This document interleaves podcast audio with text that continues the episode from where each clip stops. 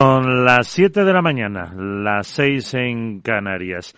La manera más segura de doblar tu dinero es unir los dos extremos del billete y guardarlo en tu bolsillo. Key buenos días.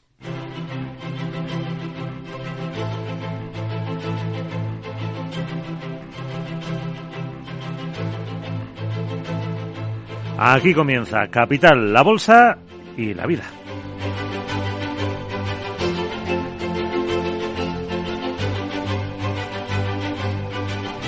Es martes 27 de diciembre, un día en el que eh, todavía algunos pagan los excesos de la Nochebuena, de la Navidad y ya nos estamos preparando para cambiar eh, de año, para entrar en un 2023 eh, que viene, como ya lo saben, con esa famosa palabra, con muchas incertidumbres. En cuanto a lo que podamos eh, ver hoy, pues tenemos ese Consejo de Ministros en el que se van a prorrogar, aprobar nuevas medidas o cancelar algunas de las ya existentes que se pusieron en marcha con motivo de la crisis de la guerra de Ucrania y también de la resaca que todavía teníamos de las eh, pandemias. Los 20 céntimos parece que van a pasar a mejor vida a partir del próximo día 31, lo mismo que alguna otra opción pero eh, puede haber un eh, cheque para familias vulnerables eh, de unos 300 euros, de 200 a 500, dicen fuentes de Unidas Podemos, en una negociación que todavía continúa y que parece estar un poco estancada por el tema del tope a los alquileres.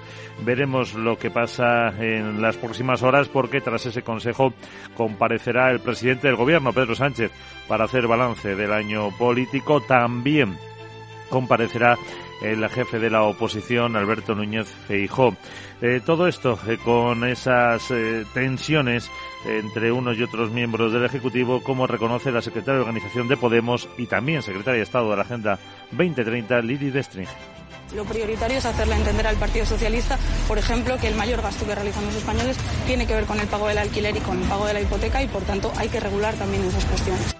El que parece que se va a quedar fuera es el tema de las eh, pensiones. Se aplazará hasta 2023. De ello hablaremos además luego en la entrevista Capital hoy con eh, Enrique de Besa, doctor en Ciencias Económicas y Empresariales por la Universidad de Valencia. Una negociación de las eh, pensiones que algunas propuestas hacía en la radio pública el secretario general de Comisiones Obreras, Unai Sordo medidas que tienen que dotar de garantía de ser sostenibles porque van a entrar más ingresos hasta en torno del año 2048 y todas estas medidas pues esto que llamamos medidas paramétricas pues son complejas de, negociar porque tienen efectos económicos muy importantes para un para un país ¿no? y todo cuando nos acercamos también al año de guerra en Ucrania eh, lo último pues enseguida lo contaremos en las noticias capitales la propuesta del ministro de Exteriores en eh, ruso Sergei Lavrov de dar un ultimátum a Ucrania para que cumpla las propuestas de Moscú, eh, aunque Putin un poco antes, el día de Navidad, eh, dejaba una puerta abierta a las negociaciones. La respuesta de hace unos minutos del presidente ucraniano Volodymyr Zelensky. No perderemos el tiempo. Pondremos en práctica rápidamente todo lo acordado en Washington, lo más rápidamente posible.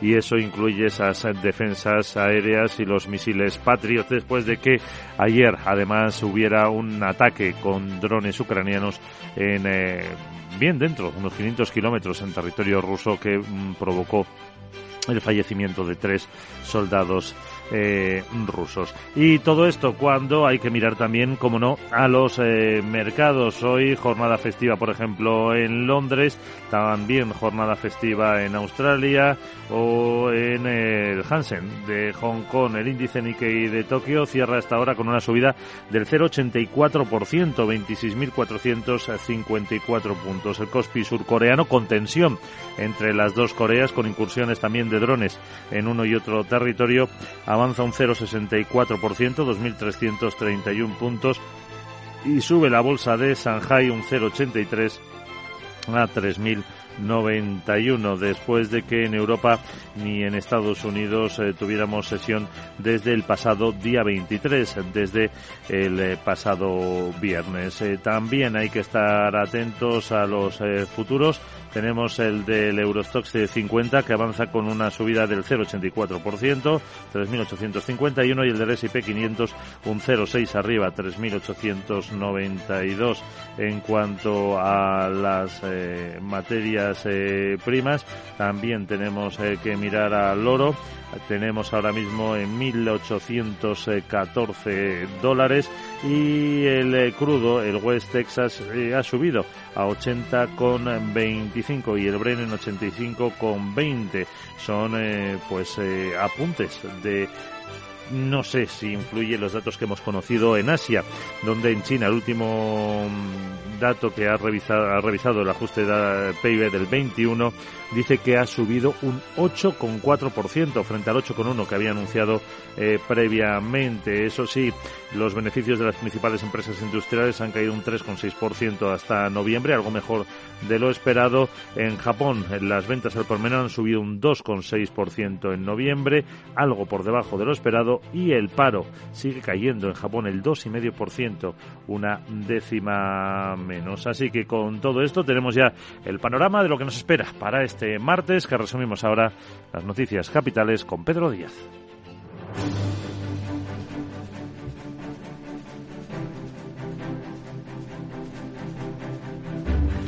Así que Pedro, buenos días. El ministro de Asuntos Exteriores ruso, como decía Sergei Lavrov, da un ultimátum a Ucrania para que cumpla las propuestas de Moscú.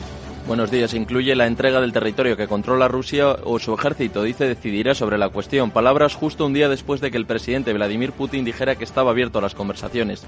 Kiev y sus aliados occidentales han rechazado la oferta de Putin de hablar mientras sus fuerzas golpean las ciudades ucranianas con misiles y Moscú exige que, que Kiev reconozca su conquista de una quinta parte del país. Y mientras Ucrania alerta de una posible ofensiva rusa antes de fin de año. A la vez que lanzaba un nuevo ataque con drones contra un aeródromo militar en territorio ruso en previsión de una posible ofensiva durante el cual murieron al menos tres militares. El presidente de Ucrania, Volodymyr Zelensky, ha pedido a los ucranianos estar preparados para nuevos ataques con misiles rusos. Bakhmut, Kremina y otras zonas del Donbass que ahora requieren la máxima fuerza y concentración. La situación allí es difícil y dolorosa. Los ocupantes están utilizando todos los recursos de que disponen y son recursos considerables para lograr al menos algún avance. Y doy a las gracias a todos nuestros muchachos que se mantienen en sus posiciones, se mantienen fuertes y que sin embargo encuentran oportunidades no solo para no perder nada, sino para noquear a los ocupantes, para minarlos. Zelensky informa de que persisten los cortes de energía y que casi 9 millones de personas que permanecen sin electricidad, aunque ha indicado que la duración de los apagones está disminuyendo gradualmente. El presidente de los Estados Unidos, Joe Biden, declara esta noche la emergencia en el estado de Nueva York. Es el estado más afectado por la tormenta Elliot. Con esta declaración del gobierno estadounidense aprueba la ayuda federal al gobierno estatal y los locales para hacer frente a las consecuencias de esta tormenta que ha causado la muerte de al menos medio centenar de personas en todo el país, 27 de ellos en el noroeste del estado de Nueva York. Las fuertes nevadas y los vientos huracanados han dejado a miles de personas atrapadas en sus casas y en las carreteras, miles de pasajeros varados en Nochebuena por la cancelación de vuelos y miles de hogares, de hogares sin luz por el colapso de la infraestructura eléctrica. Y la agencia nuclear rusa, hablamos de energía, Rosatom, tiene previsto iniciar el año que viene el suministro de combustible nuclear tanto a Turquía como a Bangladesh. Países en los que construye sendas de eh, centrales nucleares. El principal objetivo de Rosatom radica en fortalecer y ampliar sus posiciones como actor global del mercado nuclear. Además, en 2022 la corporación recibió los permisos para construir dos nuevos reactores en una central nuclear de Hungría. Por cierto, que el domingo el, primer, el viceprimer ministro ruso, Alexander Novak, aseguró que Rusia está preparada para reanudar los suministros de gas a Europa a través del gasoducto Yamal Europa mientras la región se enfrenta a una crisis energética. Y precisamente hablamos de Turquía, porque su presidente Recep Tayyip Erdogan anuncia el descubrimiento de un nuevo yacimiento de gas natural en el Mar Negro donde varios buques perforadores turcos exploran reservas de hidrocarburos desde el año pasado. Así lo ha anunciado en un mensaje a la televisión pública del país. Hemos hecho una nueva exploración del yacimiento Sakarilla y os doy una buena noticia. Nuestro buque perforador Fatih ha descubierto unas reservas de 58.000 millones de metros cúbicos de gas natural a una profundidad de 3.923 metros. Turquía ya anunció en 2020 el descubrimiento de un enorme yacimiento de gas en aguas profundas a unos 170 kilómetros de sus costas en el Mar Negro y el año pasado cifró las reservas totales de esta zona en 540.000 metros cúbicos. Erdogan ha prometido que ya en el primer trimestre de 2023 el gas de los nuevos yacimientos de aguas profundas podría llegar a los hogares turcos. Aunque ahora ampliaremos todos los detalles con Laura Blanco, el Consejo de Ministros va a aprobar hoy el tercer paquete de medidas entre las consecuencias provocadas por la guerra de Ucrania. En el que se incluirán ayudas para paliar el impacto de la inflación en la cesta de la compra. El presidente del gobierno, Pedro Sánchez, será quien informe tras este consejo de las medidas acordadas en una comparecencia ante los medios para hacer el también tradicional balance del año político y económico. Una de las opciones que se barajan es un cheque de entre 200 y 500 euros para ayudar a las familias más vulnerables a hacer frente a la cesta de la compra. Es una de las peticiones hechas desde Podemos que también ha reclamado un impuesto extraordinario del 33% a los grandes supermercados que ha sido rechazado por Hacienda y la congelación de alquileres e hipotecas. También se ha debatido sobre la rebaja del IVA de algunos alimentos como el pescado y la, secretaria de, la secretaria de Organización de Podemos, Lilith Bestringe, explica algunas de sus propuestas al PSOE. No está siendo una negociación fácil. Nosotros proponemos una serie de medidas que creemos que son imprescindibles para que las familias tengan una mejor economía. La primera tiene que ver con el pago del alquiler, que es el, mayor gasto que realizan las familias. Tiene que ver con congelar los alquileres y con congelar las hipotecas a tipo variable, pero además hay otras medidas que vienen a mejorar y a facilitar la vida de todas las personas, que tienen que ver con reducir al 50% el precio del abono transporte o, por ejemplo, el cheque de 300 euros para pagar la cesta de la compra y los alimentos. Se concretará cómo queda la bonificación de 20 céntimos por litro de carburante que se espera que deje de ser generalizada y solo se puedan beneficiar de ella determinados sectores, como explicaba hace unos días la vicepresidenta económica Nadia Calviño la medida estrella desde mi punto de vista que es el transporte público gratuito de cercanías y rodalíes, que es, claro, una medida magnífica porque va en la línea de la movilidad sostenible, de, utilizar un transporte más limpio, beneficia al conjunto de la sociedad y sobre todo autónomos, clase media, estudiantes, trabajadores. Entonces, esa ya hemos decidido que va a aplicarse durante todo 2023 y la, la bonificación de combustibles, pues lo que estamos viendo es si mantenerla para algunos sectores y cómo irla graduando.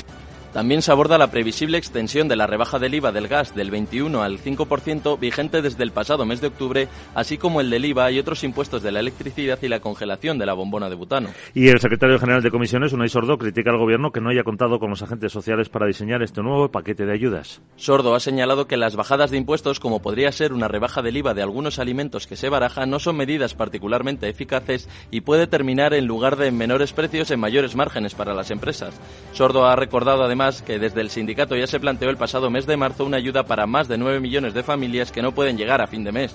Sobre la reforma de las pensiones, Sordo ha reconocido en Radio Nacional que la primera se irá ya enero de 2023. Hay alguna medida que distorsiona la negociación, como es el famoso periodo de cálculo de la base reguladora de las pensiones, donde a nosotros no nos consta, en efecto, que haya un consenso político para sacarlo adelante, pues yo creo que es un poco la tormenta perfecta por la que esta reforma pues se va a demorar más de lo que planteaba el gobierno. Con todo, decir que tampoco a mí esto me parece grave, ¿eh? es decir, esto de que había que cerrar la reforma de pensiones a finales de diciembre porque Europa exigía eso, estos son milongas. Eh, sobre el salario mínimo interprofesional, Sordo ha insistido en que la subida debe garantizar que los trabajadores no pierdan poder adquisitivo en un año donde la inflación media va a superar el 8%. Y lo que sube hoy es la electricidad, un 41,6%, 113,72 euros megavatio hora y vuelve a niveles de hace unos 10 días. Es un 18% más caro que hace un año, tras unas jornadas con muchos altibajos en los que se llegó a marcar el precio más barato desde marzo de 2021. De no contar con el llamado mecanismo ibérico, el precio mayorista sería de 162 euros megavatio hora. El precio más alto será a las 7 de la tarde con 164,7 euros. En Alemania hoy será de menos de 100 euros, más barato que en España. En Francia, similar al de España y en Italia, de casi el doble. Y el último apunte, la aerolínea Air Nostrum ha cancelado 33 vuelos este lunes por la huelga de pilotos convocada por el sindicato SEPLA. Se trata de viajes con origen en Alicante, Granada, Ibiza, Madrid, Mallorca, Menorca, Pamplona y Valencia. Los viajeros afectados pueden optar por el reembolso del billete o la reubicación en otros vuelos o fechas según disponibilidad. La compañía también tendrá nuevas cancelaciones los días 27 y 29 y 30 de diciembre y 2 y 3 de enero de 2023. Y la que está por aquí, gracias eh, Pedro, es eh, Sara Bot, la que no veíamos desde el viernes. Hola Sara, ¿qué tal? Muy buenas.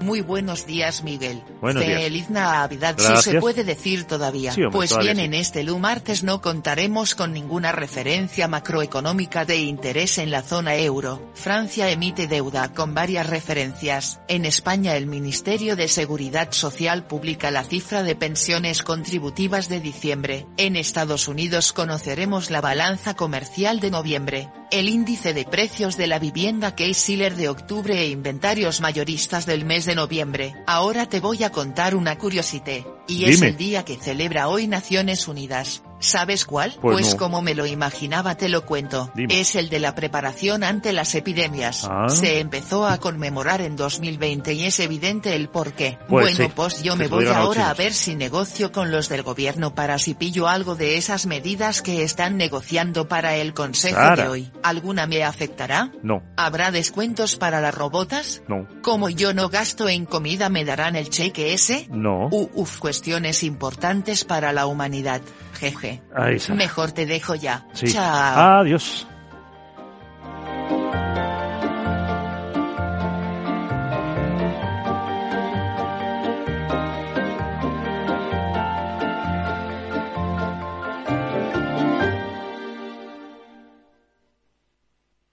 Para que esta Navidad salga todo perfecto, no hace falta tener a los Torres en casa cocinando. Basta con utilizar productos frescos de Hipercor y el supermercado del Corte Inglés. Como el más delicioso cordero lechal tierra de sabor, por medios o enteros, con cabeza o asadura por solo 17,95 euros el kilo. En tienda web y app. Hipercor y supermercado el corte inglés. Nos gusta la Navidad. Precios válidos en Península y Baleares.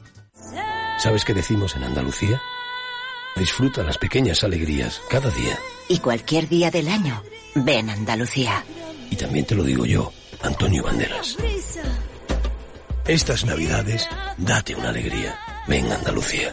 Campaña financiada con fondos FEDER, Junta de Andalucía. Capital, la Bolsa y la Vida.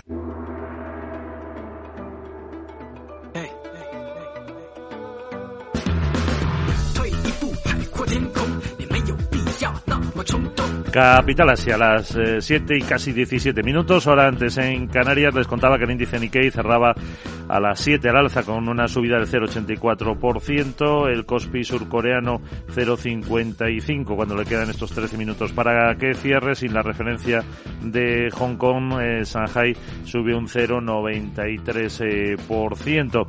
En un día también en el que China seguimos eh, pues muy atentos a la situación del COVID y de esas escenas que veíamos ayer de los hospitales eh, totalmente saturados. Aún así, Sandra Torrecilla, buenos días. Siguen las medidas de apertura. Buenos días, Miguel. Sí, a partir del 8 de enero China va a abrir sus fronteras y va a dejar de exigir cuarentena a los viajeros que entren al país, algo que se está celebrando sobre todo en las bolsas y en las empresas ligadas a los viajes. La demanda de esos viajes se ha disparado, según datos de la plataforma C-Trip, apenas media hora después de que el gobierno chino lo anunciase, las búsquedas de destinos se han multiplicado por 10 y las de vuelos por 7. Macao, Hong Kong, Japón, Tailandia y Corea del Sur eran los destinos más buscados, algo que se produce incluso a pesar de que el aumento de los casos de coronavirus, como señala, se está poniendo a prueba el sistema sanitario chino. Las estadísticas oficiales no muestran, no han mostrado nuevas muertes por COVID en los últimos seis días y hace unos minutos nos ha llegado la cifra de ayer 26 de diciembre, un fallecido. Vaya. Eso alimenta las dudas sobre los datos que ofrece el gobierno tanto por parte de los expertos como de la propia población. Los médicos dicen que los hospitales están desbordados con aumentos de pacientes entre 5 y 6 veces por encima de lo habitual, la mayoría de ellos ancianos. Los expertos sanitarios internacionales calculan millones de infecciones diarias y predicen al menos un millón de muertos eh, por COVID en China el año que viene. Además, hay muchas tiendas en ciudades como Shanghai y Pekín y otros lugares, evidentemente, que están teniendo que cerrar porque el personal no ha podido ir a trabajar. Y también en clave ya económica en China conocíamos los resultados de los eh, de las empresas industriales eh, que no han sido demasiado bueno, han caído un 3,6 hasta noviembre. Pues sí, es, eh, son datos desde enero a noviembre, como señalas, porque ya es habitual desde el pasado mes de julio que China no ofrezca el dato independiente de cada mes. Eh, entonces tenemos ese acumulado, el dato es eh, algo mejor de lo que estaba esperando el consenso de los analistas eh, porque eh, esos beneficios industriales han bajado un 3,6 como señalabas, pero los expertos preveían caídas del 5%. El descenso de los beneficios se ha debido sobre todo a las estrictas medidas restrictivas que han tenido en marcha por la pandemia, que han interrumpido la actividad de las fábricas y de las cadenas de suministro. A pesar del descenso de los beneficios, los ingresos de las empresas industriales sí que han crecido un 6,7% y de los 41 sectores que se han analizado, 20 en 20 han subido las ganancias y en el 21% restante han bajado. Y hay que hablar también, lo decía en la entrada, que el PIB del año 21 lo han corregido al alza. Sí, han realizado un ajuste de los datos eh, de 2021 cuando la economía creció un 8,4 frente al 8,1% que habían anunciado previamente. El sector servicios, que representa el 53% del PIB chino, ha mejorado un 8,5%, el manufacturero y de construcción un 8,7%, en los dos casos por encima de lo inicialmente estimado. Y nos vamos a Japón, donde otro dato económico han sido las ventas al por menor de noviembre. Han subido un 2,6% en tasa interanual, es el noveno mes consecutivo que mejoran, gracias sobre todo a que se han levantado controles fronterizos por la COVID y además eh, también eh, se han visto beneficiadas esas ventas al por menor por las ayudas del gobierno, sobre todo al turismo, a los viajes nacionales, que ha animado a los consumidores a gastar más. Sin embargo, se han quedado por debajo de lo esperado y además respecto al mes de octubre han bajado un 1,1%, ya que el aumento de los precios, eh, eh, sobre todo de los bienes de primera necesidad, ha pesado en los hogares japoneses. Y también baja el paro. Se ha reducido ligeramente hasta desde el 2,6 hasta el 2,5% y el número de puestos de trabajo que hay disponibles por cada 100 personas que buscan empleo en Japón es de 135, la misma cifra que el mes precedente. El gobernador del Banco de Japón ha señalado en las últimas horas que esa escasez de mano de obra va a hacer que las empresas suban los salarios. Y un último apunte rápido, tres empresas japonesas van a firmar un acuerdo para suministrar gas natural licuado a Oman. Al, al, revés, Miguel, sería, son tres empresas, la principal generadora eléctrica japonesa Gera, las comercializadoras Mitsui e Itochu, que podrían firmar este martes un contrato a largo plazo con Oman para importar unos dos millones de toneladas anuales de gas natural licuado durante 10 años. Ya sería a partir de 2025 y eso le va a proporcionar a Japón una mayor seguridad energética. Pues así queda claro y así viene Capital Asia.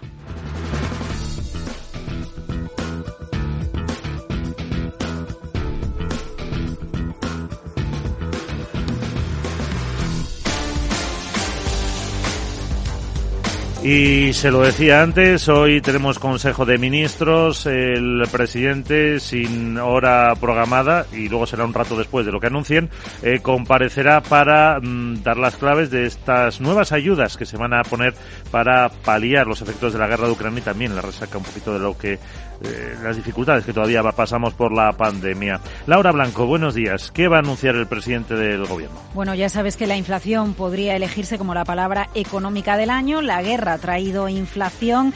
Eh, la economía post-COVID también nos ha dejado inflación. Y hoy lo que esperamos son medidas para contrarrestarlas, para neutralizar el golpe.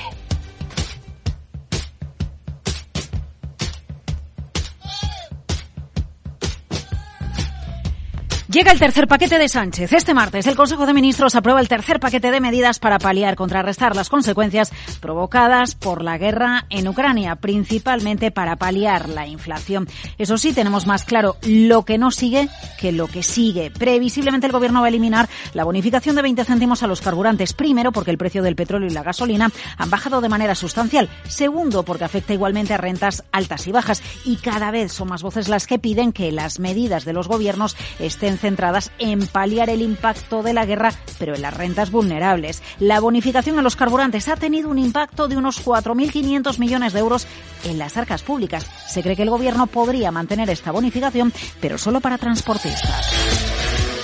La gran pregunta de cara a este martes es qué va a hacer el gobierno con la cesta de la compra y con las hipotecas. La inflación en alimentación sigue disparada, más que duplica la tasa general del IPC en el 15%. Gana peso la posibilidad de que el gobierno compense la subida de los precios de los alimentos con una bajada de los productos que tienen IVA del 10%. Carne, pescado, aceites, pasta, yogures, agua embotellada, café o conservas. Problema de la medida que afecta a todas las rentas por igual y que se va a desconfiar de que la bajada de margen a vendedores a seguir subiendo los precios. Lo bueno de la medida que las rentas bajas son las que dedican más porcentaje de su renta total a la alimentación. Vamos a recordar las palabras del ministro Planas explicando los porcentajes de cómo se maneja una familia de renta baja en relación a una familia de renta baja con los alimentos. O un hogar que tenga mil euros de ingresos gasta hasta un 19,2%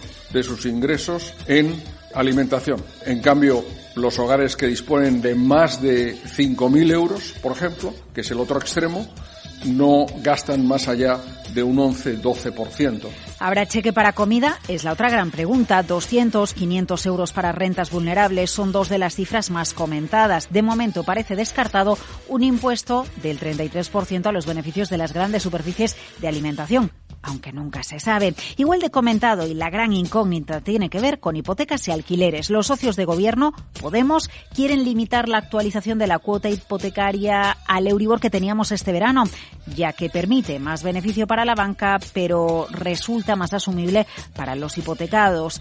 El otro escollo son los alquileres, topado al 2% la actualización. Pero ¿qué pasa si toca renovar el contrato de la hipoteca y el 2% no aplica? Un casero puede cambiar la renta que compra los socios de Podemos quiere que también se limite esta posibilidad. Otra medida clave, IVA reducido del 5% en gas y electricidad, cuyo impacto en 2022 ha superado los 2.000 millones de euros en recaudación. Se espera que el IVA reducido para la energía se prolongue en 2023. Lo curioso, Miguel, es que que se prolongue todo el año o solo parte del año, por ejemplo hasta junio, va a determinar el IPC global que vamos a tener el año que viene. El Banco de España estima que si se prolonga la medida todo 2023 de IVA reducido a electricidad y a gas, el IVA será estará por debajo del 5%. Como el IVA solo se mantenga reducido hasta el mes de junio, la tasa general rondará el 5,5%. El paquete de medidas que hoy aprueba el Gobierno incluye la subida del 15% a las pensiones no contributivas en 2023. También va a subir el ingreso mínimo vital y va a extender, bueno, al 2% el incremento de los alquileres. La famosa medida pactada con Bildu también va a extender a todo el año que viene la gratuidad del transporte de cercanías y eh, transporte de media distancia. Dudas. Hoy vamos a tener alguna novedad respecto a las pensiones. Recordemos que antes de que acabara el año el Gobierno debería adoptar el segundo paquete de medidas de ajuste de las pensiones porque eso comprometió con Bruselas. También tenemos la duda de si hoy el Gobierno va a prolongar el llamado escudo antiopas por el cual el Gobierno tiene capacidad de veto en inversiones extranjeras de empresas cotizadas en las que se pretenda superar el 10% de capital o en las no cotizadas en las que la inversión supere los 500 millones de euros. Lo que sí entendemos es que en el paquete que hoy saca adelante el Consejo de Ministros, Miguel se va a prolongar lo que se anunciaba hace muy poquitos días, se va a prolongar hasta dos años la fecha límite que tenía el gobierno para vender su 17,3% en CaixaBank, valorado en 5.000 millones de euros. El objetivo de esta prórroga que se autoinda el propio gobierno es maximizar el valor de la recuperación de la participación del Estado en el banco público. Pues gracias Laura, sí parece que hasta 2025 al menos seguirán en el accionariado de eh, CaixaBank. Pues llegamos así, a, enseguidita a las siete y media de la mañana, a las seis y media en Canarias y de pensiones, eh, que es lo que comentaba Laura que no se va a aprobar, será nuestra entrevista capital a partir de las ocho y diez de la mañana con el eh, profesor Enrique Devesa, doctor en Ciencias Económicas de la Universidad de Valencia luego lo comentaremos en, tertulia con Rafael Ramiro, con Julián Salcedo y con Hermenegildo Altozano.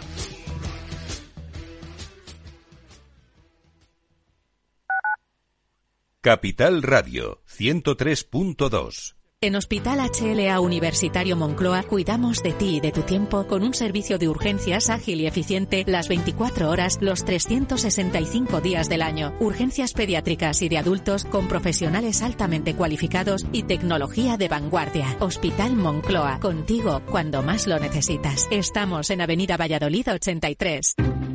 Inversión inmobiliaria acompaña al mercado inmobiliario en este nuevo ciclo. Todos los jueves de 10.30 a 13 horas, el inversor encontrará las claves para realizar su mejor inversión. La mañana de los jueves en Capital Radio tomamos el pulso al sector inmobiliario. Noticias, análisis de mercado y debates donde los protagonistas del sector podrán contar en primera persona los retos a los que se enfrenta el ladrillo. Inversión inmobiliaria pone la voz al sector inmobiliario. Aquí en Capital Radio.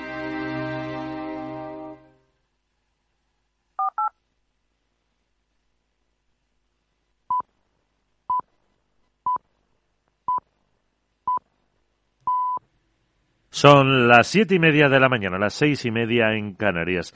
La única función de la predicción económica es hacer que la astrología parezca algo más respetable. Galveriz, buenos días.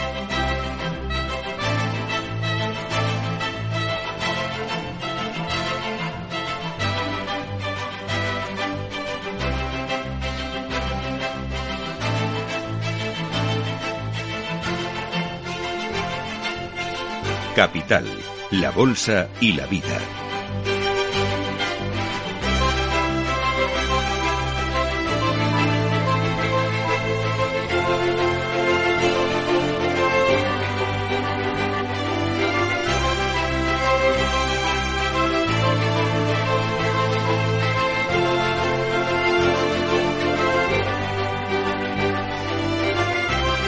Y a falta de 29 minutos para que hablan los eh, futuros del IBEX 35. Eh, Parece que tendremos apertura al alza de las bolsas europeas. Enseguida, en unos minutitos, se lo contaremos en, nuestro informe de preapertura. Pero el futuro del Eurostox 50 viene con un avance del 0,84% a 3.852 y del 0,62 el del S&P 500 para la apertura en Wall Street, eso de las 3 eh, y media de la tarde y con el eh, surcoreano cerrando a esta hora con un avance del 0,68%. Hace media hora lo hacía el índice Nikkei de Tokio que subía al final un 0,16 y eso que había ido ganando mucho más durante buena parte de la noche en eh, la bolsa de Hong Kong la tenemos hoy eh, cerrada y Shenzhen es la que sube un 1%. Todo esto cuando también hay que mirar eh, cómo está el euro respecto al dólar, si hay tensiones después de la Nochebuena y sigue prácticamente a los mismos niveles que cerraba el eh, viernes, eh, pelín más fuerte quizás, en 1.06 55 y en cuanto al petróleo miramos las pantallas de CMC Market para ver el CFD del Brent que sube un 0,74% lo tenemos eh, por encima de los 84,8 el eh, barril. La onza de oro por cierto ahora mismo sube medio punto y está en 1800 13 dólares. En un día en el que en Asia hemos eh, visto referencias importantes como la eh, caída del paro en Japón del 2,6 al 2,5% y las ventas minoristas que han subido también al 2,6 por noveno mes consecutivo, algo por debajo de lo esperado. Lo que está por encima de lo esperado es eh, los beneficios de las principales empresas industriales de China, que se han reducido un 3,6%, aún así, como digo, eh, supera las estimaciones y también supera la revisión que han hecho del PIB del año pasado, eh, del 2021 al final China creció un 8,4% frente al 8,1% que había anunciado previamente en medio, inmersos en una nueva ola de COVID, que aunque las autoridades eh, apenas eh, bueno, de hecho ya están eh, restringiendo la información de los datos de contagios, el de fallecidos apenas uno, pero las imágenes que veíamos en los eh, hospitales es de saturación total por eh, la ola que está azotando a China. Otra ola está azotando Estados Unidos. Es la de frío con miles de cancelaciones, temperaturas gélidas y lo más grave, 50 fallecidos en el país. También hay 17 en Japón por esta ola de frío que afecta a Canadá y a otras regiones. Aquí en España, algo más mundano, nos ocupamos de qué va a pasar dentro de ese Consejo de Ministros con las medidas para paliar el efecto de la guerra de Ucrania. Los alquileres es una de las eh, tensiones con el gobierno, como reconoce la secretaria de Organización de Podemos, pero también secretaria de Estado de la Agenda 2030, Lidis de String. Lo prioritario es hacerle entender al Partido Socialista, por ejemplo, que el mayor gasto que realizan los españoles tiene que ver con el pago del alquiler y con el pago de la hipoteca y, por tanto, hay que regular también esas cuestiones.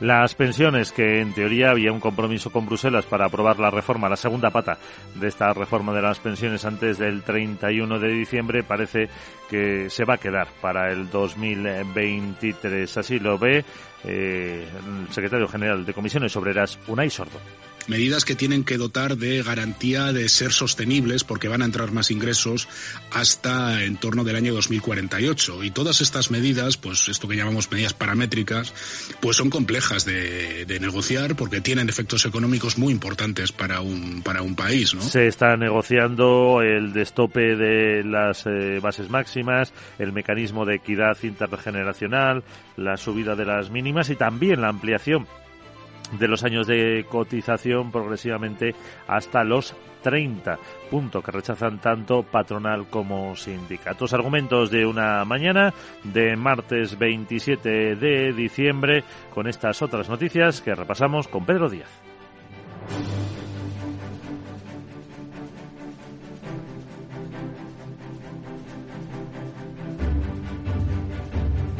El ministro de Exteriores ruso, Sergei Lavrov, da un ultimátum a Ucrania para que cumpla las propuestas de Moscú incluida la entrega del territorio que controla Rusia o su ejército decidirá sobre la cuestión. Palabras justo un día después de que el presidente Vladimir Putin dijera que estaba abierto a, a, las conversaciones. Kiev y sus aliados occidentales han rechazado la oferta de Putin de hablar mientras sus fuerzas golpean las ciudades ucranianas con misiles y Moscú exige que Kiev reconozca su conquista de una quinta parte del país.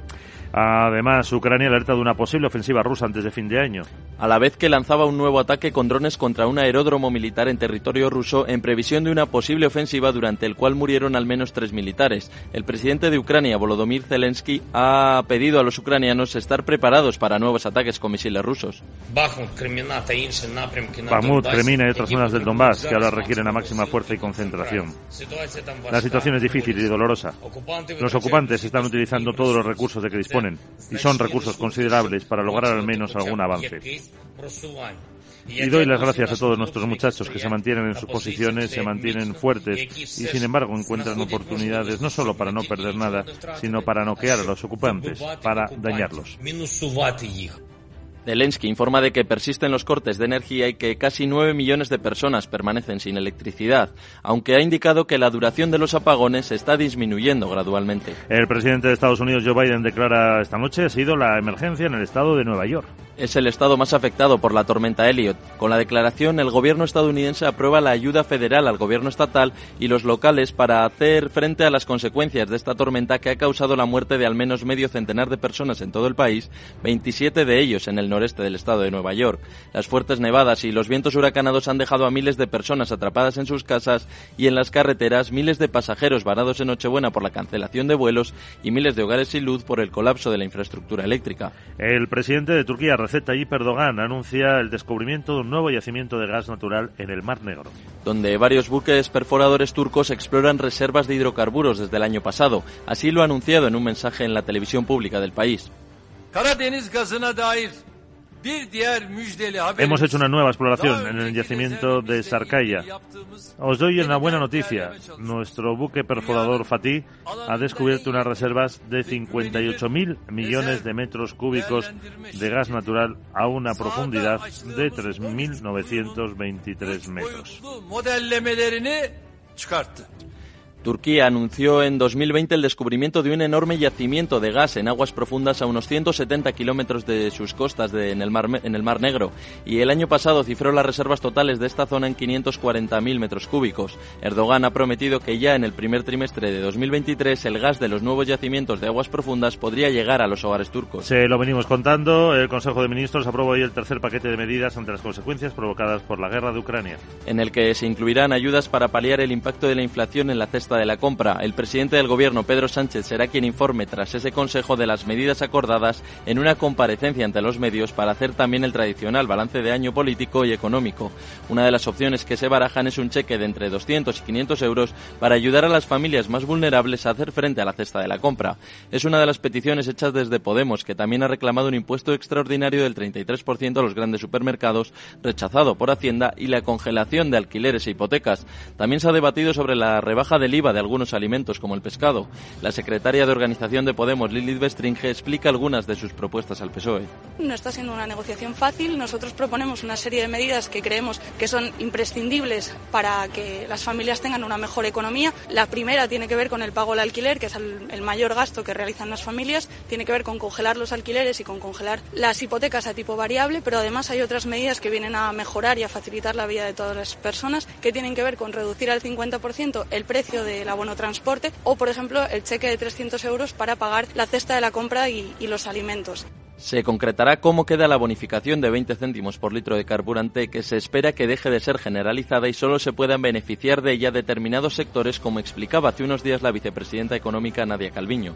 La medida estrella, desde mi punto de vista, que es el transporte público gratuito de cercanías y rodalíes, que es, claro, una medida magnífica porque va en la línea de la movilidad sostenible, de, utilizar un transporte más limpio, beneficia al conjunto de la sociedad y, sobre todo, autónomos, clase media, estudiantes, trabajadores entonces, esa ya hemos decidido que va a aplicarse durante todo 2023 y la, bonificación de combustibles, pues lo que estamos viendo es si mantenerla para algunos sectores y cómo irla graduando.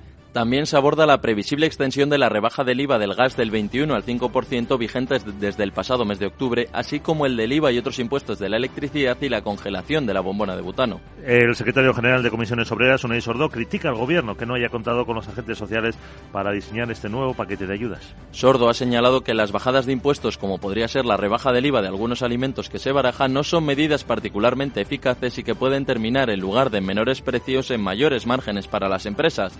Sordo ha recordado también que desde el sindicato ya se planteó el pasado mes de marzo una ayuda para más de 9 millones de familias que no pueden llegar a fin de mes. Sobre la reforma de las pensiones, Sordo ha reconocido en Radio Nacional que la primera se irá ya enero de 2023. Hay alguna medida que distorsiona la negociación, como es el famoso periodo de cálculo de la base reguladora de las pensiones, donde a nosotros no nos consta, en efecto, que haya un consenso político para sacarlo adelante, pues yo creo que es un poco la tormenta perfecta por la que esta reforma pues se va a demorar más de lo que planteaba el gobierno. Con todo, decir que tampoco a mí esto me parece grave. ¿eh? Es decir, esto de que había que cerrar la reforma de pensiones a finales de diciembre porque Europa exigía eso, esto son milongas.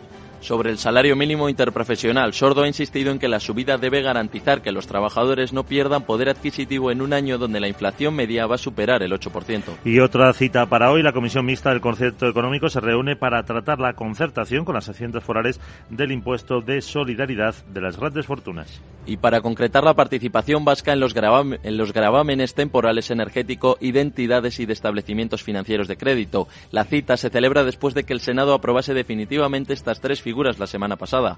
La de esta mañana es la segunda cita de este órgano mixto en poco más de un mes tras la que se mantuvo el pasado 17 de noviembre y en la que se acordó la nueva metodología de cupo para el quinquenio 2022-2026 que fija la base en 1.472 millones de euros, una cantidad muy similar a la desembolsada el pasado año.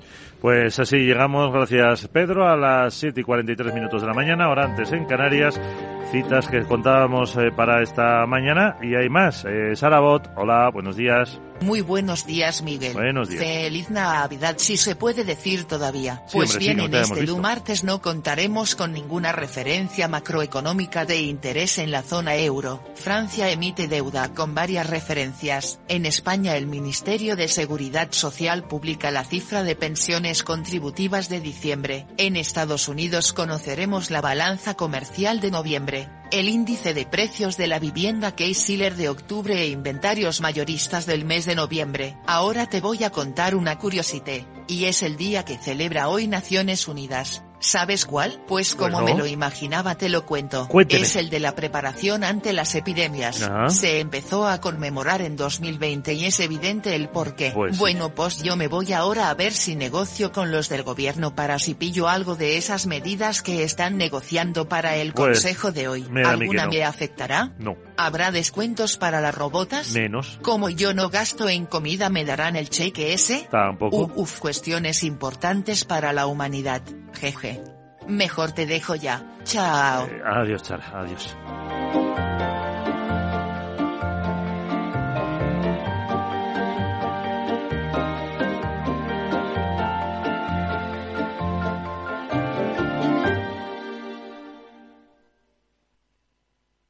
...72 años y emprendes un proyecto de innovación. ¿Ser emprendedor no tiene edad? Con la edad es aún mejor. ¿Tú también quieres hacer cosas increíbles en tu jubilación? Mafre presenta el programa Tu Futuro.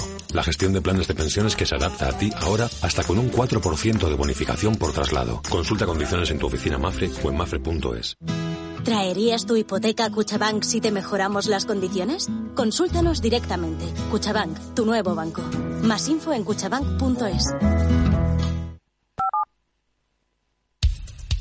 Capital, la bolsa y la vida. 15 minutos para que abra el futuro del IBEX eh, 35. Tenemos con un avance del 0,8%, algo menos que hace unos 15 minutos el del Eurostox 50, 3.850 puntos, sube 30. Así que parece que tendremos, Sandra, eh, apertura al alza de las bolsas europeas. Eso es lo que nos están indicando los eh, futuros, eh, aunque las bolsas van a estar a medio gas por los festivos navideños, va a seguir cerrada hoy la bolsa de Londres y el resto sin apenas referencias macroeconómicas ni tampoco empresariales. Se prepara para una semana que los analistas nos dicen que probablemente será lateral, con bastante menor volumen de negocio, como apunta Pilar Aranda, analista de Bank Inter, quien ya aconseja mirar a 2023. Lo importante es posicionarnos ya de cara a 2023, que pensamos que va a ser positivo tanto para bonos como para bolsas. Y es que se va a ver beneficiada de una recuperación, aunque lenta, de la macro, una moderación de los precios, unas políticas monetarias algo más suaves y una volatilidad que está controlada. Y todo ello con unos beneficios empresariales que ya empiezan a mejorar.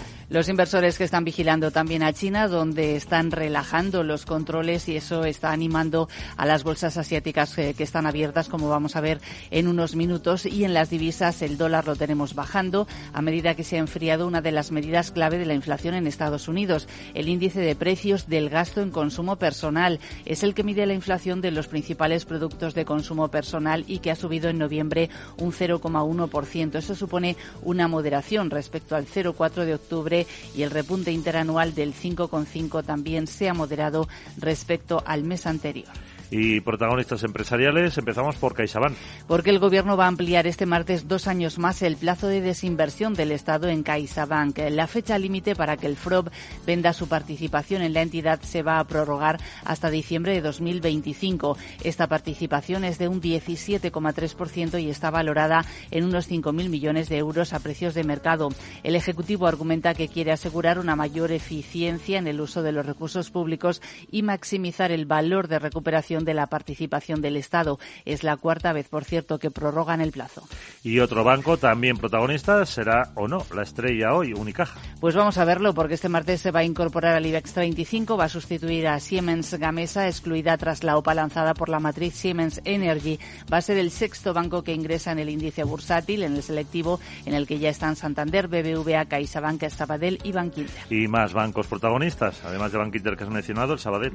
El Sabadell hoy es el último día para comprar acciones con derecho a dividendo. Lo va a abonar el viernes, van a ser 0,02 euros brutos por acción y esto eleva el importe total a unos 112 millones de euros. Y Bankinter va a distribuir mañana miércoles su tercer dividendo, 0,08 euros por acción a cuenta de los resultados de 2022. En total va a repartir cerca de 72 millones de euros. Y un último apunte, Iberdrola. Sí, todas las distribuidoras de Avangrid, eh, su filial en Estados Unidos, están trabajando para para restaurar el suministro eléctrico de los más de 500.000 hogares y negocios de todo el país que se han quedado sin electricidad debido al paso de la tormenta Elliot con temperaturas bajo cero desde Canadá hasta Texas. Gracias, Sandra. Y todavía algunos o algunas reponiéndose de los atracones de Navidad hay que ver cómo ha ido el consumo, Laura. ¿Cómo está yendo? Porque hay algunas cifras que nos dicen que al menos a este lado del Atlántico estamos siendo más cautelosos. Quienes están gastando más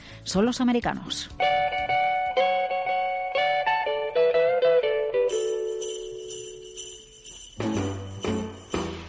Pues sí, en esta Navidad de 2022 los españoles estamos dedicando menos presupuesto a los regalos de Navidad que las mismas fechas del año pasado. Eso sí, estamos siendo más cuidadosos en nuestra selección. Detrás del freno, en la tendencia de consumo, pues el aumento del coste de la vida, claro, la inflación sumada a la incertidumbre económica de cara a 2023. ¿Qué vendrá el año que viene? Estas son las conclusiones de un estudio de EY Future. El estudio dice que el 37% de los españoles está reduciendo el gasto en estas fiestas respecto al año pasado y un 46% lo que está haciendo es ser más preciso y meticuloso a la hora de seleccionar el producto. Otro estudio, OBS Business School, indica que las ventas en estas fechas en España alcanzan los 30.000 millones de euros. Estamos por detrás de países como Reino Unido, Alemania, Francia o Italia. El presupuesto particular que destinamos a los regalos de Navidad 180 euros de media por persona, 60 euros menos que el año pasado. Aladinia nos da estas cifras. Cada español dedicará una media de cuatro regalos y serán la pareja y los hijos el foco principal de ese presupuesto familiar.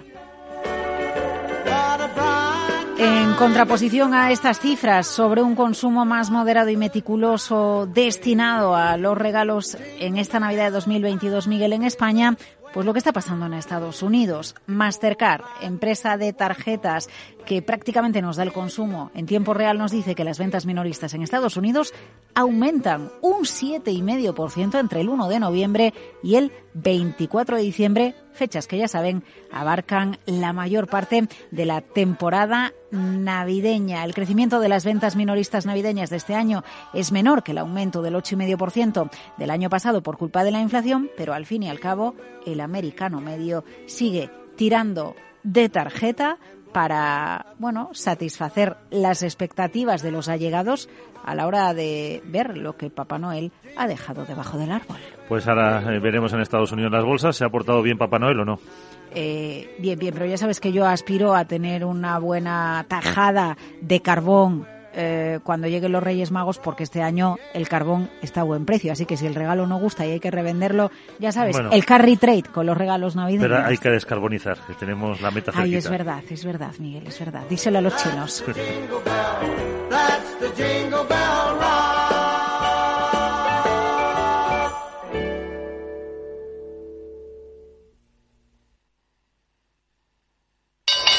Si te consideras un apasionado de los mercados financieros y te interesa la bolsa, debes saber que comprar o vender acciones y ETFs con XTB no tiene ninguna comisión hasta 100.000 euros. Abre tu cuenta 100% online en 5 minutos. Un broker, muchas posibilidades. XTB.com. A partir de 100.000 euros al mes, comisión del 0,2%, mínimo 10 euros. Invertir implica riesgos. Y en Wall Street, como le decía Laura, se cerraba una tercera mala semana con dos de sus principales índices perdiendo en el en el cómputo semanal por miedo a una recesión y que los bancos centrales continúen subiendo tipos de interés para enfriar la economía y detener la inflación. Así, el Dow cerraba la semana pasada con una caída, eh, no, perdón, el Dow subía un 0,9% y caía el S&P 500 un 0,2% y el Nasdaq un 2%, pero si miramos en el cómputo del año el S&P 500 se deja un 19,32%, un 32,69% pierde en el ejercicio el Nasdaq y el eh, Dow Jones se deja un 8,63%. En la agenda de la semana muy pocas referencias macro y tendremos la balanza comercial de bienes, eh, también índice de precios de la vivienda y subasta eh, de deuda. Eh, para mañana miércoles el índice Reput de ventas minoristas, solicitudes de hipotecas e índice de ventas de viviendas eh, pendientes y el manufacturero de Richmond. Para el jueves las renovaciones de los subsidios por desempleo inventarios de crudo y destilados y lo más destacado para el viernes es el PMI de Chicago.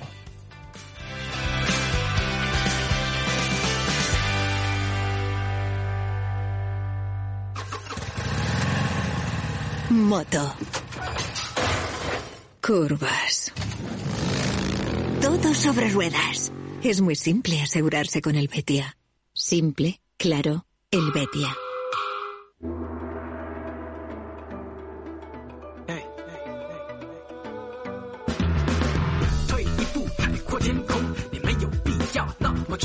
Capital Asia. Tenemos eh, las eh, bolsas cerradas, la de Hong Kong, el índice Nikkei de Tokio subía un 0,16%, el Kospi surcoreano un 0,68% y el mercado de Shanghai avanza casi casi un punto porcentual. En China, pendientes de la apertura por COVID, eh, parece que ya es imparable cuando se ven más escenas de personas agolpadas en los hospitales con eh, coronavirus. Eh, se ha conocido que los beneficios de las principales empresas industriales se han reducido un 3,6% interanual entre enero y noviembre, algo mejor de lo esperado, que era una caída del 5% en vez de ese 3,6%.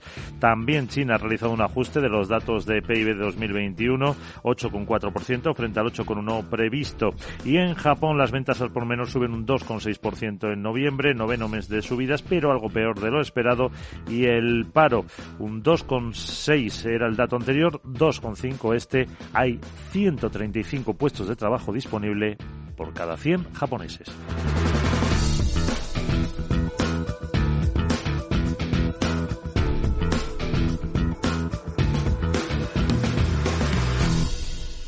En Darwinex hay más de 100 millones de euros buscando traders con talento. Ya hemos pagado más de 4 millones en comisiones de éxito. Si te tomas el trading en serio, únete a Darwinex. Capital en riesgo. Datos actualizados el 16 de septiembre de 2022. Mientras la ciberseguridad de la información tradicional gira en torno al software y al modo en el que se implementa, la seguridad del IoT incorpora más complejidad. La conectividad ofrece cada vez más escenarios con multitud de dispositivos conectados, donde el más trivial puede llegar a ser peligroso si resulta comprometido. Las soluciones Zero Trust de Zscaler permiten reducir estos riesgos. Descubra más en zscaler.es. CaixaBank patrocina este espacio.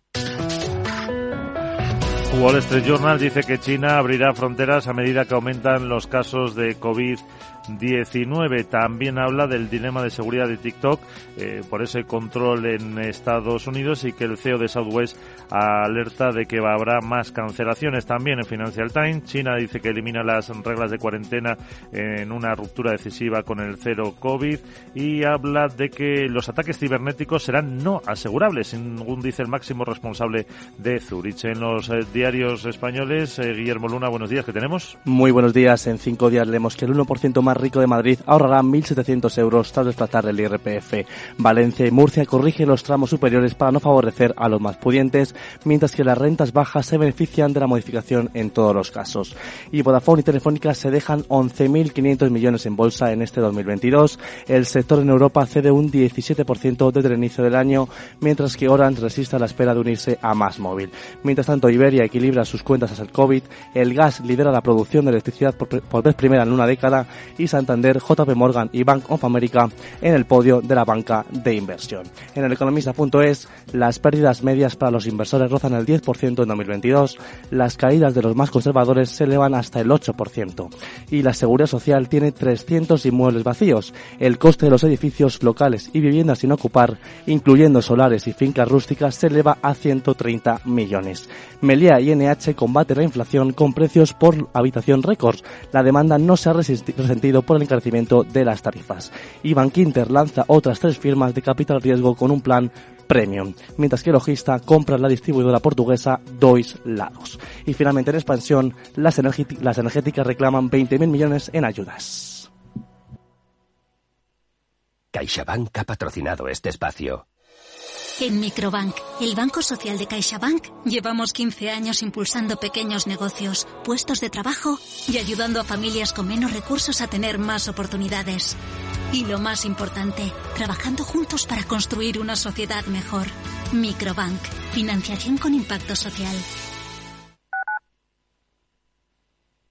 Capital Radio 103.2 Información, análisis, previsiones, recomendaciones, todo lo que necesitas saber para tomar tus decisiones de inversión en Mercado Abierto, de 4 a 7 de la tarde con Rocío Arbiza, Capital Radio.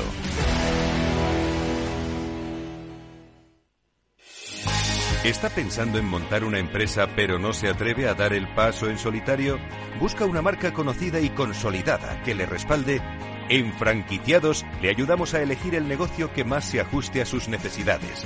Franquicias de éxito, innovadoras, de baja inversión. Los miércoles a las 12 en Capital Radio tienen una cita con el único programa de radio de España especializado en la industria de la franquicia. Franquiciados con Mabel Calatrava.